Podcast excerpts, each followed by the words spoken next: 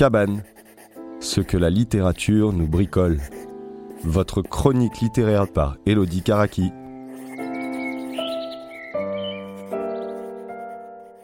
Un monde sans rivage est l'histoire de trois hommes. Salomon Auguste André, Knut Frankel et Niels Strindberg, qui en 1897 tentent d'atteindre le pôle Nord en ballon et disparaissent. En 1930, sur l'île Blanche, tout au bout de l'archipel du Svalbard, leurs corps sont retrouvés. Et près d'eux, dans de petits tubes en cuivre, des pellicules attendent patiemment d'être développées. Un monde sans rivage est la grande histoire de leur désir. C'est une fonte des glaces exceptionnelle, en 1930 déjà, qui a permis la découverte de leur campement. En 2016, quand l'autrice se rend sur l'archipel, la glace continue de fondre. On pense au personnage de Melville, Redburn, qui débarque à Liverpool armé du vieux guide de son père. Penché sur la carte de l'Arctique, nous aussi, nous pourrions dire, la chose qui avait guidé le père ne pouvait plus guider le fils. Commençons par une anecdote. C'était à Chaumont. Hélène Gaudy évoquait, sans la dévoiler, la dernière volonté d'Anna, la fiancée de Niels. L'autrice, assise à côté de moi, me demande immédiatement de quoi il est question. Je m'assure qu'elle veut vraiment que je lui vende la mèche. Et elle me répond Oui, oui, vas-y. Moi, il n'y a que la langue, l'histoire. Elle ne croyait pas si bien dire. L'histoire, oui, mais la langue d'un monde sans rivage.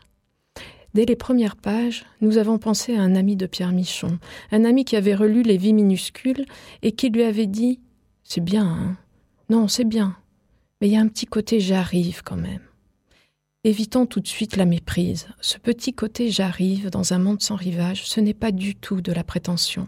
C'est une langue qui se déploie dans toute son envergure.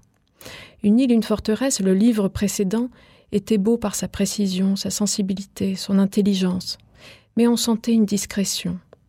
Ici, quelque chose retentit. L'autrice dit qu'il s'agissait de restituer des étincelles. Et en effet, Écrire ici, c'est mettre deux choses en contact pour illuminer par éclat cette aventure. C'est évident, on aurait pu en faire un mauvais roman. Hélène Gaudy s'en est passée. Dès le début, tout est trop tard. On retrouve leurs traces, on retrouve les pellicules. Un homme, John Herzberg, parvient in extremis à en faire des images où ils apparaissent. Voilà. Et maintenant, on va reprendre depuis le début avec ce qu'on a.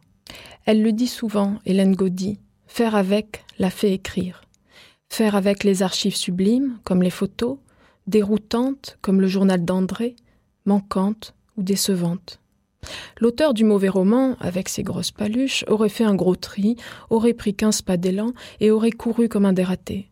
Hélène Gaudy n'a pas de grosses paluches. Elle ne prend pas d'élan. Elle commence à marcher. Ce rythme, sans accélération, est vraiment une expérience de lecture singulière. Voilà l'auteur qui s'en va dans le paysage en disant je vais voir. Et on entend le bruit des pas dans la neige. Les siens, les leurs. Le récit n'est pas linéaire, c'est un montage subtil, car même quand on les quitte, on ne les quitte jamais. Hélène Gaudy décrit les fameuses photos, et on songe à cette phrase du Guenin. Mon pauvre Pierre, vous voyez toujours les choses telles qu'elles sont, c'est comme si vous étiez aveugle.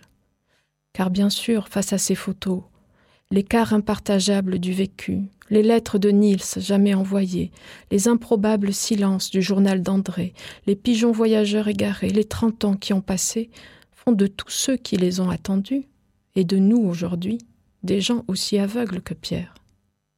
La nuit s'était avancée. Sur eux, sur tout ce blanc polaire, la voilà qui recule. Car entre nous et eux, il n'y a pas rien, c'est comme si l'autrice, dans les interstices, dans les hiatus, dans les failles de son enquête, plantait des arbres afin qu'on puisse entendre le souffle de leur histoire dans le bruissement des feuilles. Ces arbres, ce sont aussi bien les mains d'Herzberg que l'obsession de Béausma qui donne quinze ans de sa vie pour lever le mystère de leur disparition.